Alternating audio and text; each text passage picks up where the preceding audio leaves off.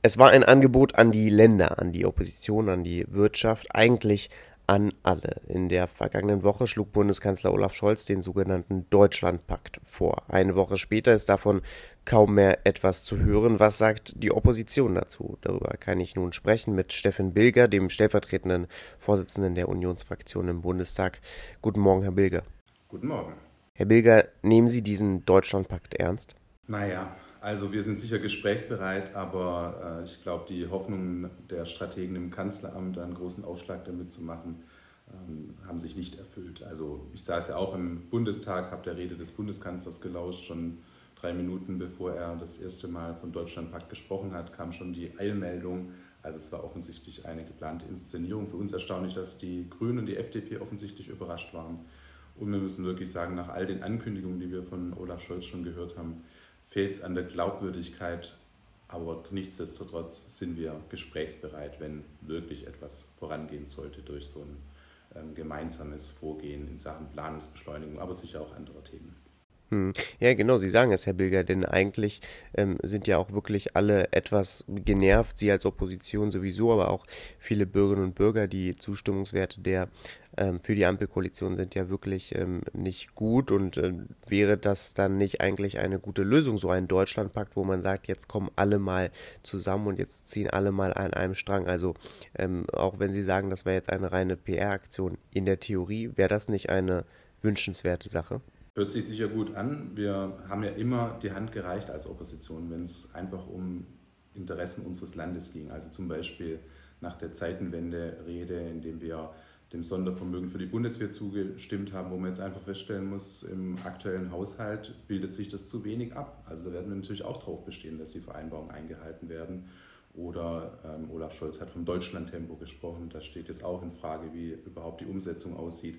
Aber äh, an für sich wäre es gut, deswegen gibt es ja auch Initiativen von der Ministerpräsidentenkonferenz, die hatten im Mai 22 schon das Thema Planungsbeschleunigung auf der Tagesordnung und es war immer wieder das Kanzleramt, das den Tagesordnungspunkt äh, verschoben hat. Bis heute ist da nichts passiert. Ich finde es gut, dass die Ministerpräsidenten jetzt nochmal initiativ geworden sind und gesagt haben, dann lasst uns jetzt wirklich ernst machen. Die Themen, um die es geht, die liegen auf dem Tisch. Also dringend nötig, dass wir bei Planung, bei Genehmigungen von Infrastrukturvorhaben der unterschiedlichen Bereiche schneller werden. Ähm, die Themen sind seit vielen Jahren bekannt. Wir haben als Bundestagsfraktion im Mai letzten Jahres auch einen Antrag mit 35 konkreten Vorschlägen eingebracht, wurde natürlich von der Ampel abgelehnt. Aber wenn wir uns da jetzt verständigen können, dann sehr gerne. Wobei wir auch sagen als CDU-CSU-Fraktion, es gibt auch andere Themen, wo ein Konsens über die Parteigrenzen nötig wäre. Ähm, die Hauptsorge der Deutschen ist neben der Wirtschaftspolitik die Migration.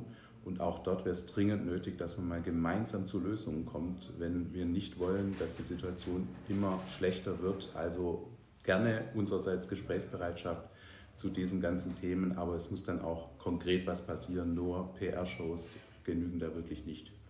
Hm, in der Tat, jetzt haben Sie gerade die Migrationspolitik angesprochen. Das ist ein Thema, das sehr viele in Deutschland derzeit bewegt und das ja auch dann ähm, viele CDU-Ministerpräsidenten, aber auch dann beispielsweise ähm, die Unionsfraktion als äh, Bedingung gestellt hat für diesen Migrationspakt und da ja auch konkret gesagt hat, beispielsweise ähm, müssen die Maghreb-Staaten auch zu sicheren Herkunftsstaaten werden. Aber wie zielführend ist das denn, wenn man schon so konkrete Bedingungen stellt, dann gar nicht offen in die Gespräche geht?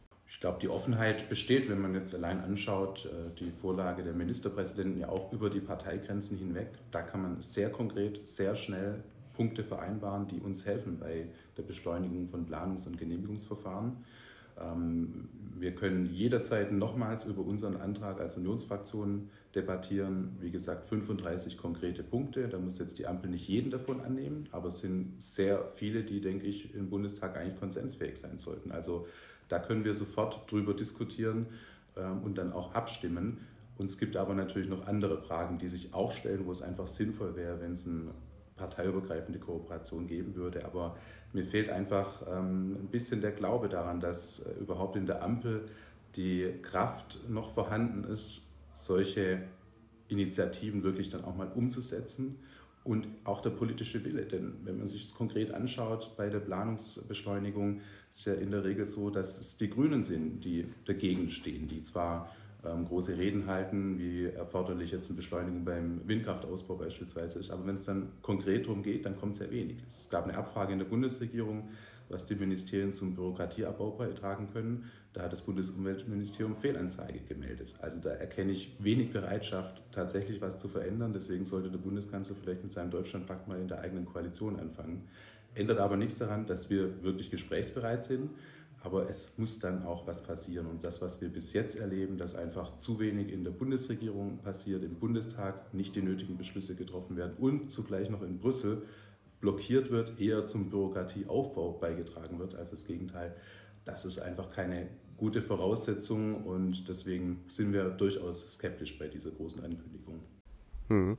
Herr Beger, zum Schluss ähm, blicken wir nach vorne, denn in der Tat sind jetzt nur noch zwei Jahre geblieben bis zur kommenden Bundestagswahl. Also es ist nun Halbzeit und ähm, jetzt werden auch Studien präsentiert, beispielsweise von der Bertelsmann Stiftung, die sagt, eigentlich ist die Ampelkoalition deutlich besser als ihr Ruf. Eigentlich setzt sie ähm, viele Versprechen um. Also ist da auch ihre Kritik manchmal rückblickend zu harsch gewesen angesichts dessen, dass die Ampelkoalition anscheinend wirklich arbeitet? Naja, wenn man sich das mal nüchtern anschaut, steht ja in dieser Studie, dass äh, einiges umgesetzt und vieles angefangen wurde. Aber was hilft es uns denn, wenn irgendwas angefangen wurde und die Umsetzung nicht absehbar ist?